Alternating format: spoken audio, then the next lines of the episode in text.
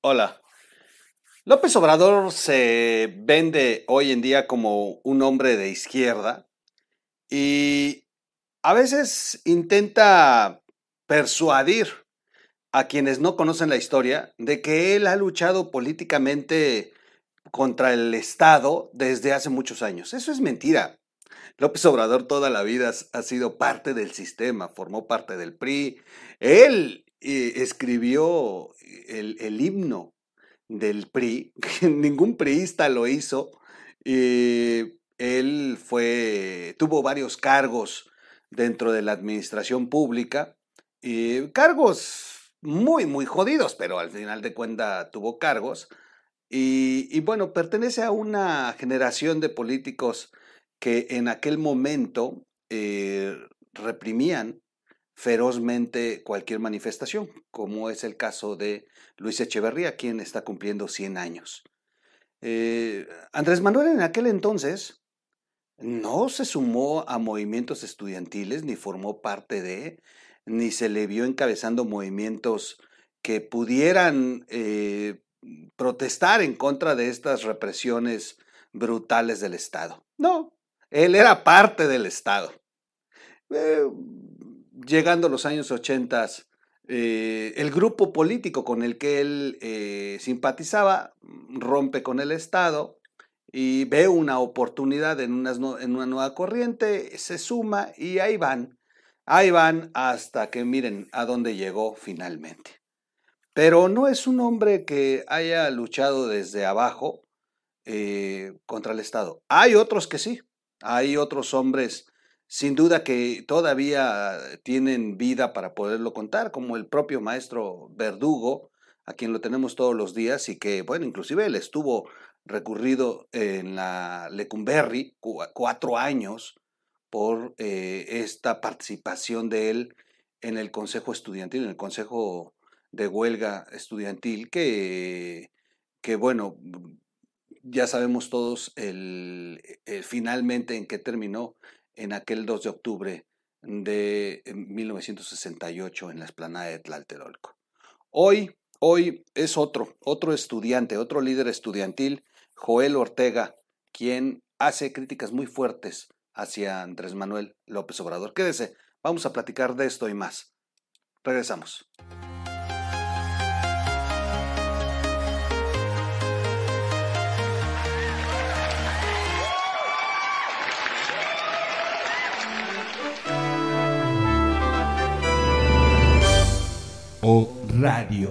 ¿Cómo están amigos? Buen inicio de semana. Bueno, ya vamos en martesito y bueno, eh, los contagios están aumentando, ya están suspendiendo actividades, clases en muchos lugares. Eh, están reportándose que hay ya ausencia de personal en restaurantes, en hoteles, en transporte, porque de pronto están contagiados. Lo que platicábamos, si el problema no es la gravedad para los vacunados, sino el problema es que nos enfermemos todos al mismo tiempo y dejemos de trabajar y entonces se van a colapsar los servicios, los, eh, los empleos, las empresas.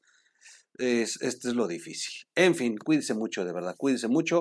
Oigan, pues cumple 100 años Echeverría y de pronto pues viene a la memoria eh, este episodio negro del país, mucho se ha escrito, se ha estudiado, se ha documentado sobre el cómo Echeverría envolvió a Gustavo Díaz Ordaz, y es el propio Gustavo Díaz Ordaz cuando deja de ser presidente años después, eh, de hecho el año siguiente, declara que estaba arrepentido de haber tomado la elección, de haber elegido a Echeverría y y también, eh, aunque él asumió la responsabilidad como, como la cabeza del Estado, él reconoce que quien, quien hizo todo el, desorden eh, para la represión del, de Tlatelolco fue Luis Echeverría.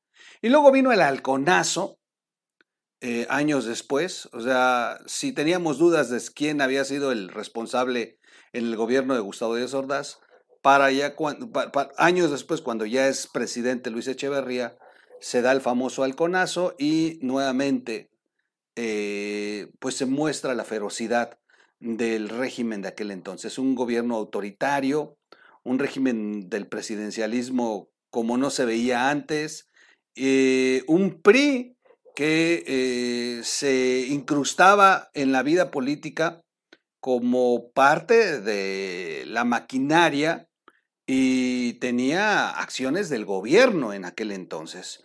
La verdad es que fueron tiempos muy difíciles para México y además las decisiones que tomaron en cuestiones de economía y eh, de gobernanza fueron también tan lamentables que eh, de pronto años después el país estaba en ruinas, endeudado y con una, una un, peso, por ejemplo, que valía muy poco frente al dólar. Y así se podrían contar atrocidades brutales de Luis Echeverría. Y ahí sigue, ahí sigue. Recuerdo mucho, yo creo que de mi última imagen de Luis Echeverría que viene a mí es verlo haciendo fila para conseguir su vacuna. Eh, con un sombrero ahí todo de, palma eh, para que no le diera el sol, su cobija, y, ya ve uno la, pues en lo que termina, ¿no? Este, es, de verdad que me llamó mucho la atención ver a un expresidente tan poderoso, tan sanguinario, tan fuerte, y que de pronto lo veas ahí eh, pues teniendo que ser empujado y, y, haciendo fila para poder conseguir su vacuna. En fin, AMLO es un echeverrista tardío, con discursos y, demagogia muy semejantes al expresidente, dice el ex líder estudiantil de los años 70. Y vamos a platicar un poquito al respecto, ya que se celebran los 100 años de vida. Además, se convierte en el presidente más longevo en la historia Luis Echeverría eh, vivo. Porque ahí está, ahí está el expresidente. El analista político Joel Ortega Juárez, quien encabezó la manifestación del 10 de junio de 1971, aseguró que existen semejanzas entre el expresidente Luis Echeverría y el actual mandatario federal López Obrador. He considerado, dice Joel, he considerado siempre a López Obrador como un echeverrista tardío, el gobierno actual aplica un conjunto de discursos de demagogia muy semejantes a los de Luis Echeverría. Dijo Ortega Juárez en entrevista radiofónica con el periodista Carlos Loret de Mola en el programa Así las cosas de la W, a propósito del cumpleaños número 100 del expresidente Luis Echeverría. Y la verdad es que estuvo muy buena la, la entrevista que le hace Carlos. Yo se las recomiendo si, si, si la gustan ver, este, ahí estuvo en la W y la verdad, este, brutal como siempre Carlitos Loret. Muy, muy, muy bien. Las manifestaciones de junio desembocaron en la masacre de estudiantes por parte del gobierno de Echeverría, conocida como el Halconazo. Sobre Echeverría, que fue mandatario de México entre el 70 y el 76, el ex líder estudiantil dijo que es el presidente más siniestro y criminal que ha tenido el país. Además, es un demagogo que llevó al país por un rumbo de confrontación y represión a los estudiantes y a los trabajadores. Y, bueno, hoy, después de que ya se sabe que la falta de una atención óptima condenó a, los, a 190 mil mexicanos a la muerte que se hubieran podido prevenir, yo ya eh, no estaría de acuerdo con Joel y, y pensaría que primero es Andrés Manuel el presidente más criminal y luego Luis Echeverría.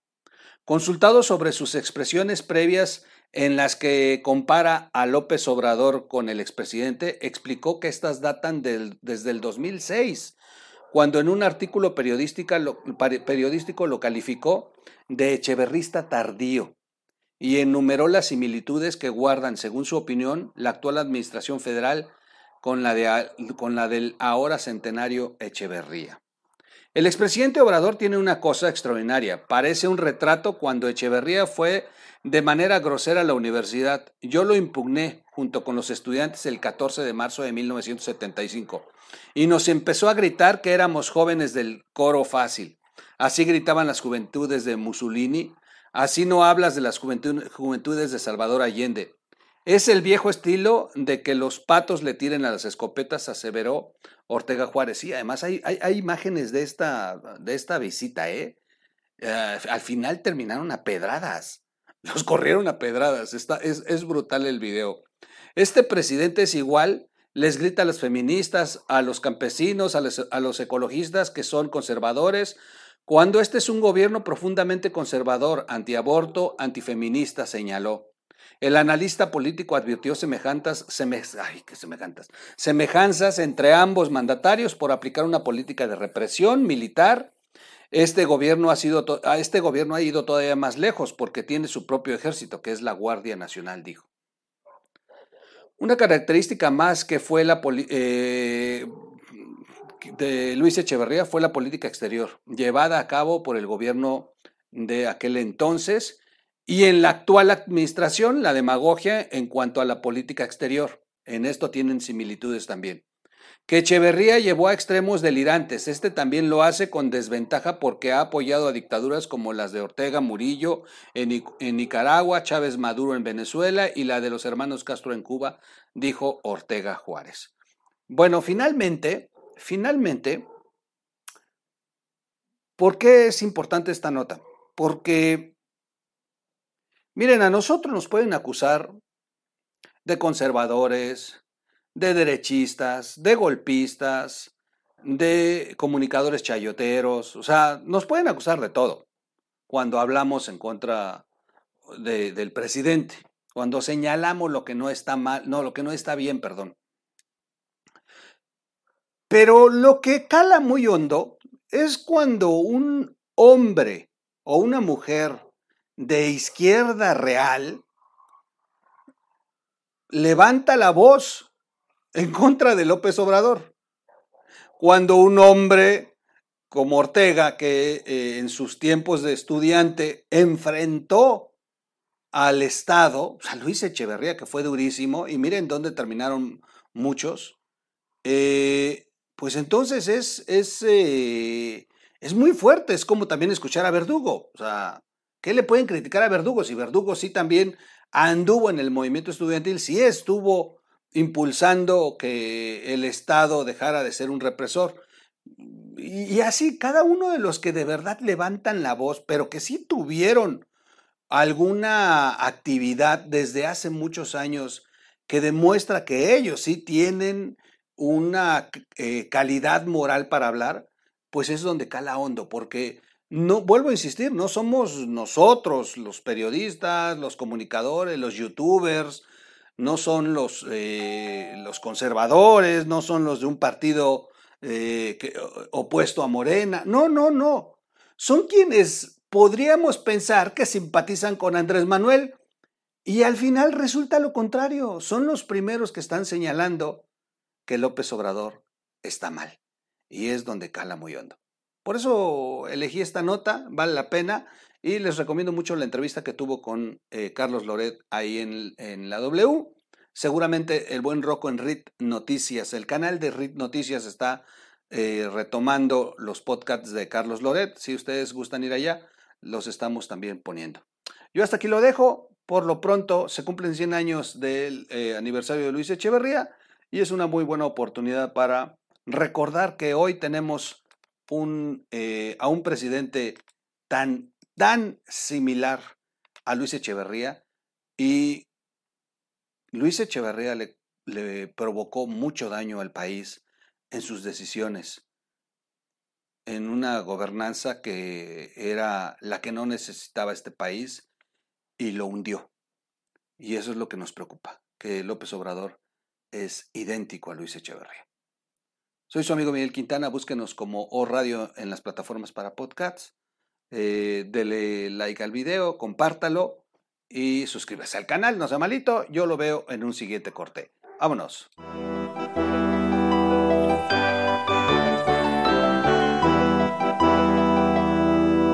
O Radio.